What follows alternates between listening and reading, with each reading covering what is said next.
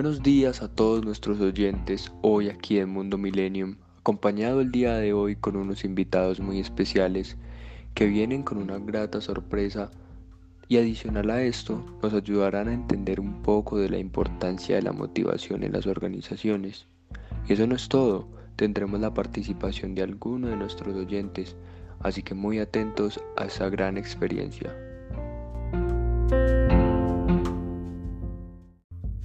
El día de hoy hablaremos de cómo se concentra el tema de la motivación humana y de lo que esto significa para el logro de los resultados en las organizaciones y el importante desarrollo personal. Para entrar un poco en contexto de lo que significa la motivación y la importancia de las personas en la organización, a lo largo de los años se ha consistido en comenzar a reconocer el potencial humano y la estrategia para el desarrollo de la misión y la visión organizacional, mediante el logro de los objetivos organizacionales, para que éstas sean mucho más competitivas en el entorno de su actividad. Esto nos puede ayudar a afirmar que hoy en día en una organización se pueden alcanzar el éxito por resaltar la importancia del talento humano o la ineficiencia según la calidad de su potencial humano y claramente según su aprovechamiento. Por ello, el conocimiento de la motivación humana en el trabajo es muy importante para las personas a cargo de la dirección de las organizaciones. Y muchas personas caen en la premisa de que motivar es incidir en las emociones de las personas para que por medio de estas se pueda influir en ellas de modo que sus esfuerzos hacia el logro de los objetivos de la organización sean exitosos. Pero para comprender a las personas en una organización se necesita entender a cada una de estas, ya que en un incentivo para una persona puede ser relevante, pero para otras no tanto. Por eso, en las organizaciones, cada persona es singular y por ello suelen plantear intervenciones que se dirigen simultáneamente a grupos de trabajo, lo que está bien, siempre y cuando dentro de esas generalidades se consideren las particularidades que en el caso de la motivación es fundamental y esto nos lleva a que existen gran diversidad de posturas frente a la motivación humana. En las organizaciones de allí surgen algunas teorías de la motivación en las organizaciones y para entender un poco de esto están nuestros amigos que hoy vienen a ayudarnos a explicar un poco de lo que son estas teorías y ayudarnos a entender el papel y la relevancia que tienen en las organizaciones. Para esto tenemos una gran persona, una bienvenida a Mundo Millennium Estefanía, encantados de tenerte aquí el día de hoy. Ella nos hablará un poco de la teoría del contenido. Hola Estefanía, cuéntanos cómo estás el día de hoy y háblanos un poco de esta teoría del contenido.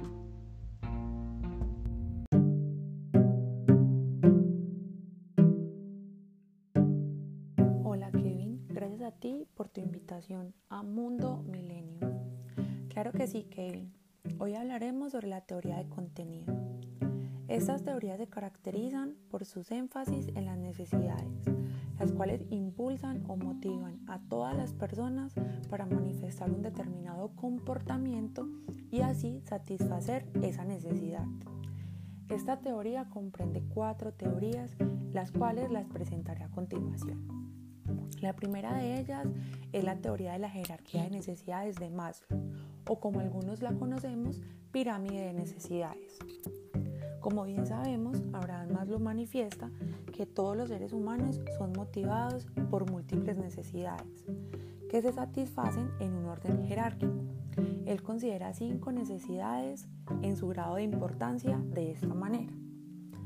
El primer escalón de esta pirámide son las necesidades fisiológicas. Son para las cuales los seres humanos trabajan para obtener los medios que los lleven a satisfacer estas necesidades, que son alimentación, vivienda, vestido y algunas otras. El segundo escalón de esta pirámide son las necesidades de seguridad. Estas están relacionadas con un ambiente físico y emocional que le ofrezca seguridad. Un empleo estable, condiciones laborales estables o un buen salario. El tercer escalón de esta pirámide son las necesidades de afiliación.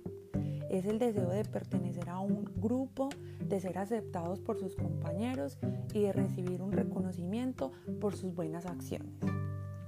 El cuarto escalón de esta pirámide son las necesidades de estima o reconocimiento.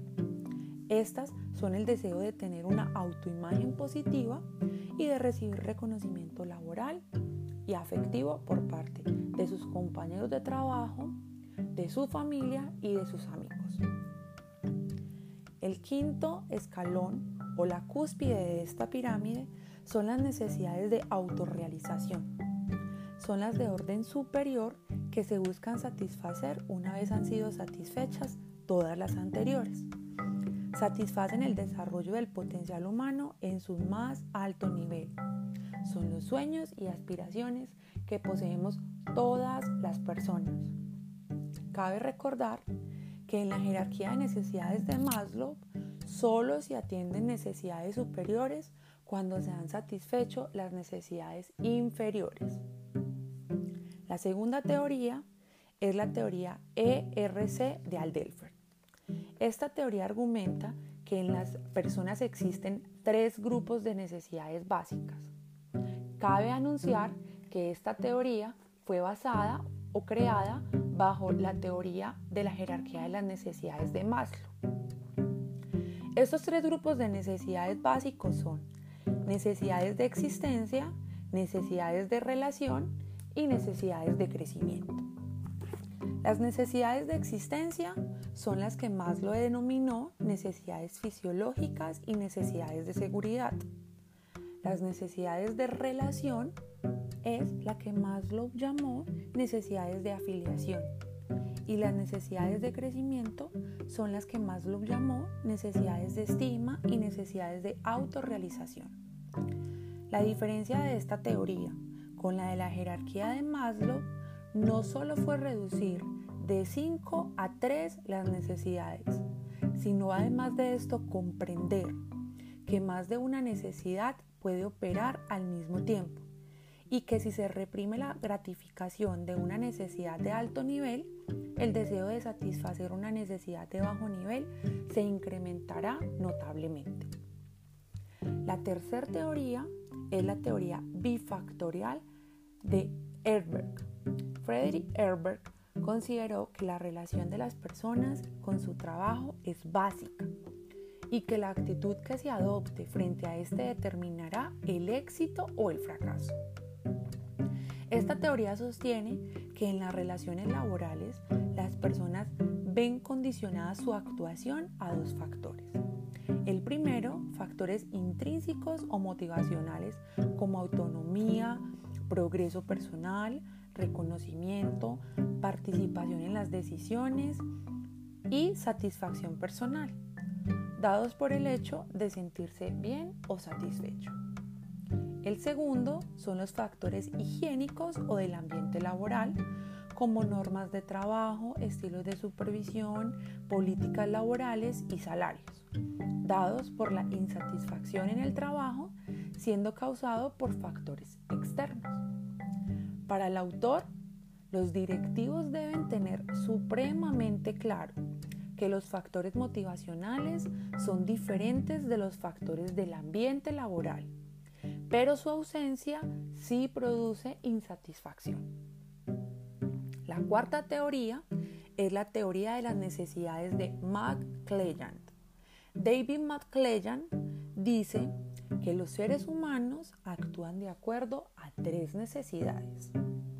La primera de estas es la necesidad de logro. Son los impulsos de, los, de las personas para sobresalir por el éxito. La segunda son las necesidades de afiliación. Es el deseo de las personas por crear y conservar amistades, evitando conflictos con estas amistades. Y el tercero son las necesidades de poder. Es el deseo de ejercer influencia sobre otras personas.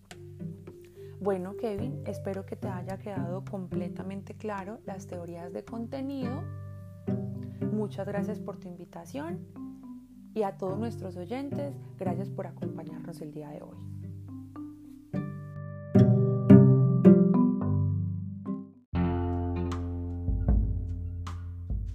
Muy bien, y ahora con nosotros tenemos a nuestro amigo Sebastián, que conoce muy puntualmente la teoría del proceso en la motivación de las organizaciones. Hola Sebastián, ¿cómo estás el día de hoy? Felices de tenerte aquí hoy en Mundo Milenio. Cuéntanos un poco sobre esta teoría.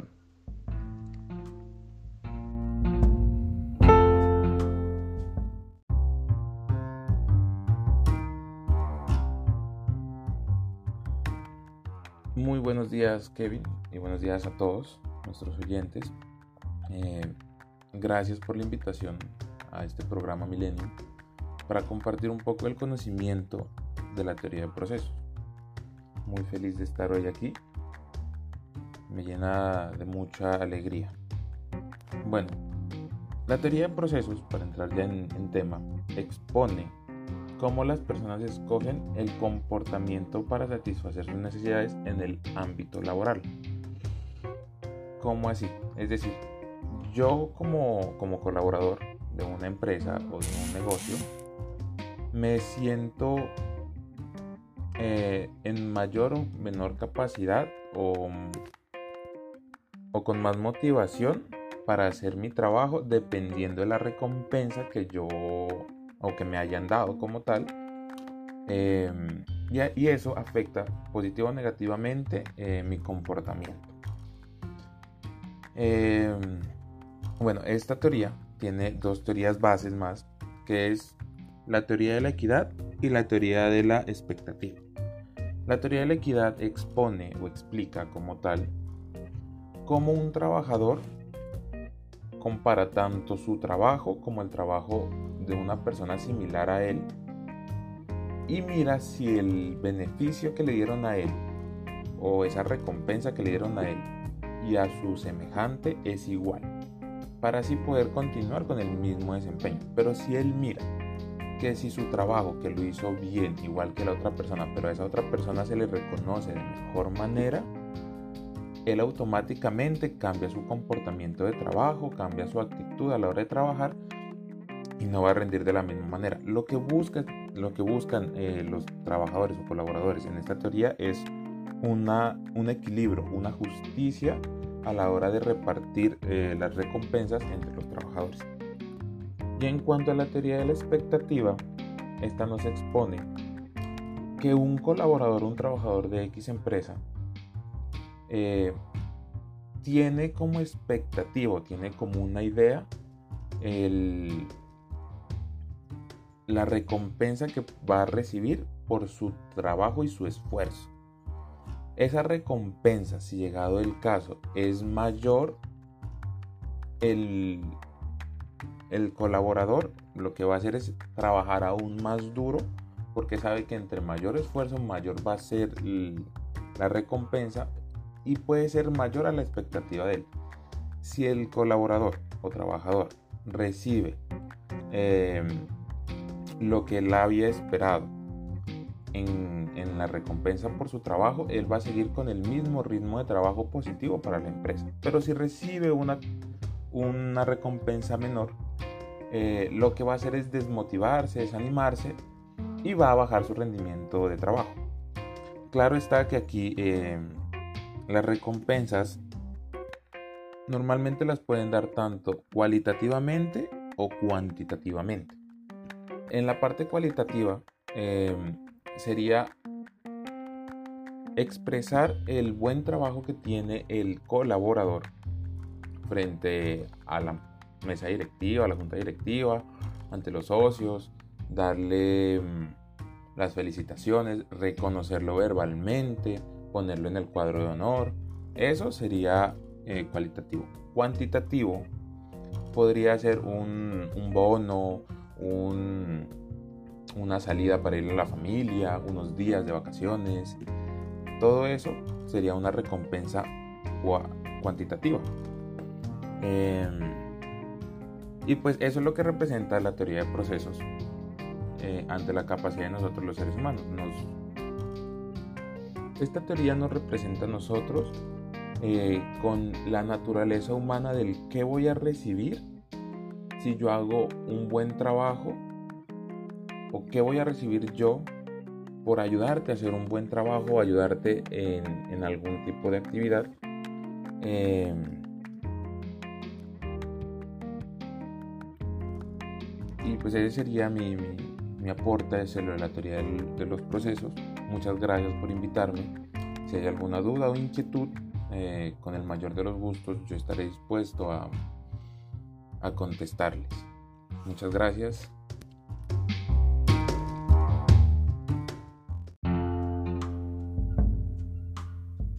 Bueno, y entrando un poco en la conversación con estos expertos, yo les hablaré un poco sobre la teoría del refuerzo. Esta teoría liderada por Skinner, que relaciona la conducta de las personas y sus consecuencias con el propósito de orientar el comportamiento laboral mediante las recompensas o los castigos.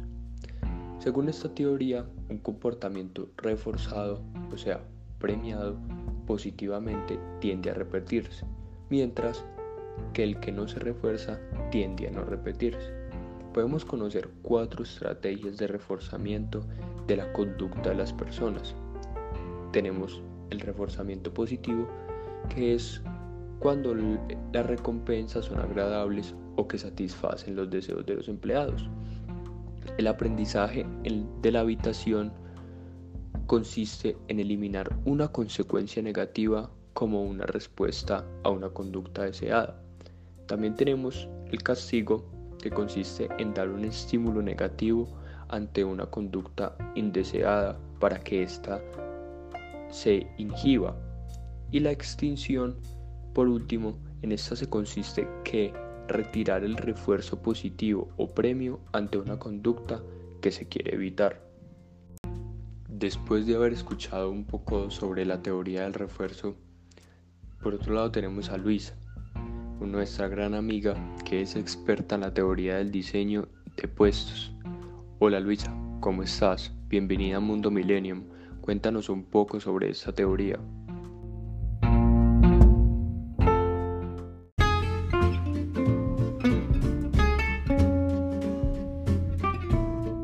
Muy buenos días Kevin, ¿cómo estás? Qué bien. Y muy buenos días a todos los oyentes que están conectados en este gran programa Mundo Milenio. Bueno, como les comentaba Kevin, hoy vengo con un tema muy interesante. Vamos a hablar sobre la teoría del diseño de puestos. Es una de las teorías más sencillas y modernas a la hora de que hablamos sobre la motivación en una empresa.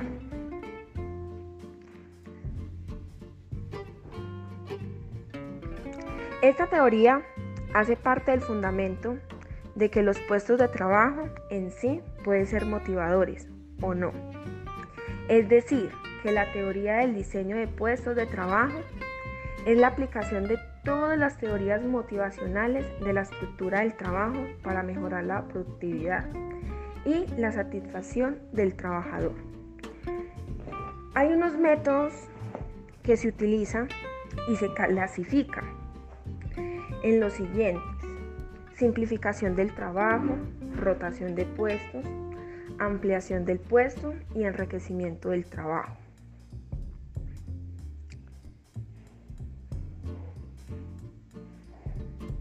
Los gerentes deben, deben diseñar deliberadamente y minuciosamente las demandas en el entorno cambiante en los entornos cambiantes, ¿a qué me refiero? A la tecnología, a la organización, a las destrezas y las habilidades de sus empleados. Más que una teoría, es una ampliación del empleo y un enriquecimiento del mismo. Es la forma como se combinan las tareas para formar empleos completos y motivar a trabajar con empeño a sus trabajadores. Ahora eh, nos vamos a enfocar en los cuatro ideales que trae la teoría. la ampliación del puesto, enriquecimiento de puesto y modelo a la característica del puesto. La ampliación del puesto es expandir un empleo horizontalmente mediante la ampliación del alcance del puesto, es decir, la cantidad de tareas diferentes requeridas de un trabajo y la frecuencia en que ésta se repetía. Enriquecimiento de puesto es la expansión vertical de un empleo mediante la inclusión de responsabilidades de planeación y evaluación. Y por último, el modelo de característica de puesto. Este identifica cinco dimensiones centrales del trabajo, sus interrelaciones y su afecto sobre la productividad, motivación y satisfacción de sus empleados. El enriquecimiento del puesto aumenta la profundidad del puesto, que es el grado de control de los empleados sobre su trabajo.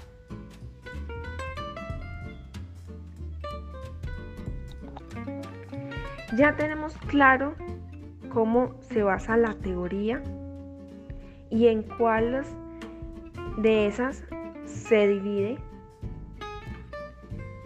Divide en cuatro ideales muy importantes y básicos para tener la motivación del empleado, es decir, la teoría de puestos. Ahora que ya está claro su definición, sus ideales y su descripción de cada una, vamos a hacer un ejemplo sencillo, práctico para que nos vamos afianzando en el tema. Una compañía puede motivar a las personas que allí laboran. Por caso mediante la simplificación del trabajo, permitiéndoles concentrarse en una determinada tarea que les genere satisfacción, rotándolas por varios cargos con previa capacitación, permitiéndoles realizar varias tareas sobre las cuales tienen interés e incorporando los puestos de autonomía, mayor responsabilidad, reconocimiento, oportunidades de aprendizaje y entre otras.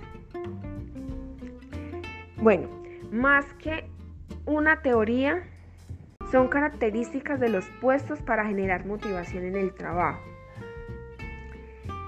Pueden los gerentes, los jefes, los administradores de la organización Dar previa capacitación, permitiéndoles a que la organización tome responsabilidad, reconocimiento, autonomía del mismo. Bueno, Kevin, ese es el tema que traía el día de hoy. Espero que les haya gustado, que hayamos aprendido mucho y lo apliquemos todos los días en nuestros lugares de trabajo con mucho respeto y mucha responsabilidad. Gracias por el espacio, gracias a los televidentes por escucharme, por estar pendientes. Estaré acá en línea por si una duda, una inquietud, con muchísimo amor la resolveremos.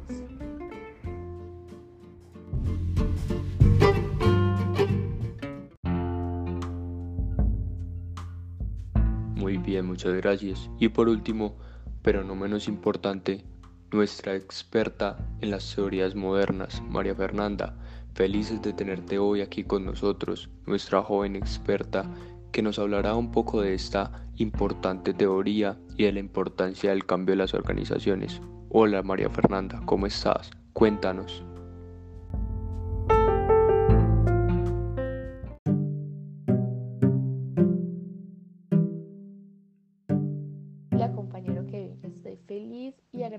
de estar hoy acá con ustedes. Yo vengo a contarles sobre las teorías modernas. Las teorías modernas de la motivación desde algún tiempo se han venido orientando hacia el énfasis de la personalidad, y han dado una gran importancia a las capacidades que tiene cada persona para decidir sobre el desarrollo de su propio potencial. Por eso hoy en día en las organizaciones es usual hablar de la necesidad del empoderamiento en las personas para que puedan asumir sus propias responsabilidades frente a su desempeño laboral.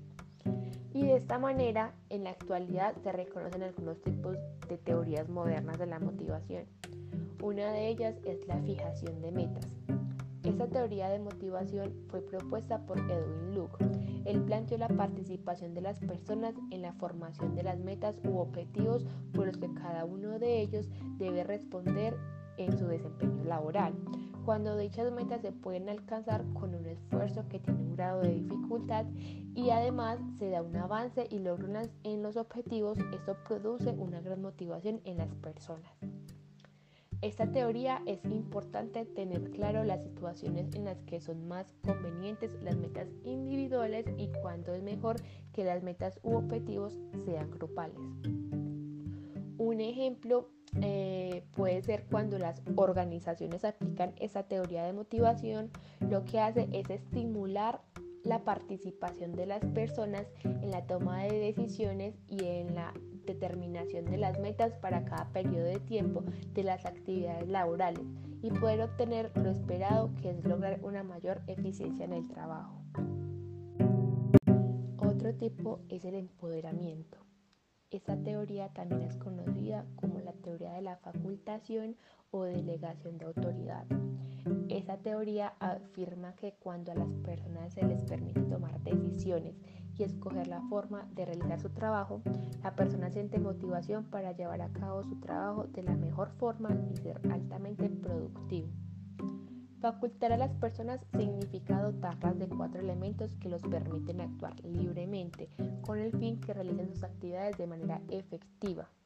Esos cuatro elementos son informarles frecuentemente sobre el desempeño de la empresa, que tengan conocimientos y habilidades para el logro de las metas propuestas, tener autonomía para la toma de decisiones relacionadas con las actividades conectadas con el logro de los objetivos o metas propuestas en la organización y hacerles una retroalimentación y gratificación en el desempeño realizado.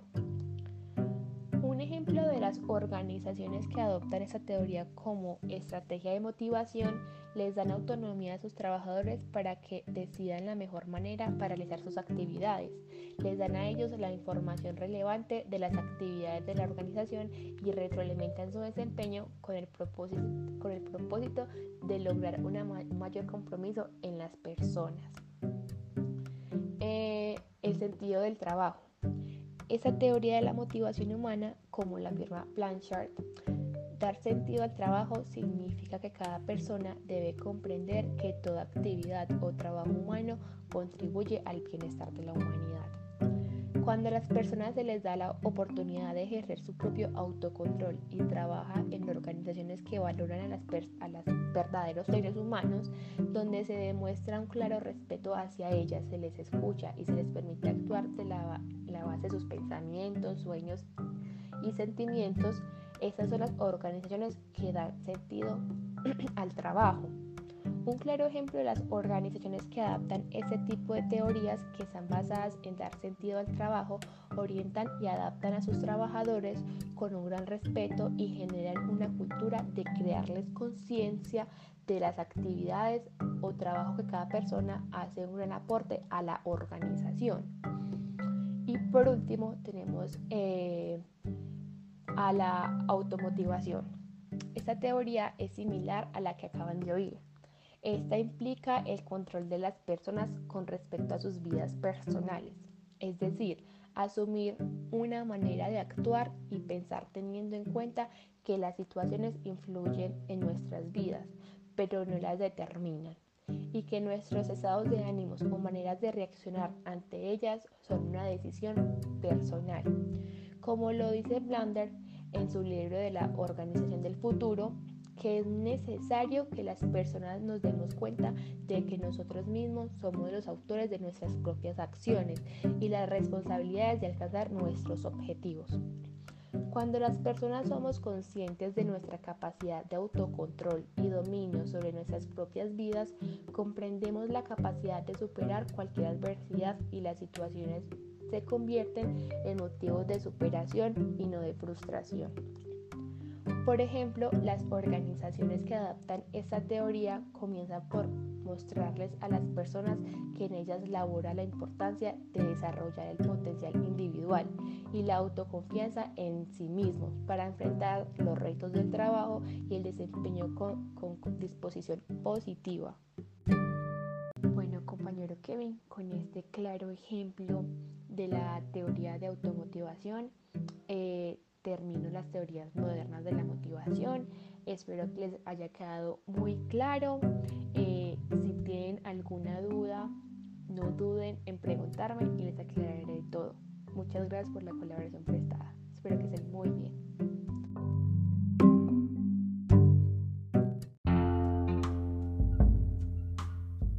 Excelente María Fernanda, muchísimas gracias. Y nada, para terminar, felicitar a todos nuestros oyentes por su grata participación en Mundo Millennium y a todos nuestros oyentes que estuvieron allí siempre escuchándonos. Y desde sus casas, un gran aplauso para estos expertos en las teorías de las motivaciones en las organizaciones, que nos dejan mucho aprendizaje y una excelente estadía por Mundo Millennium. Hasta luego, nos veremos en una próxima emisión. Feliz día.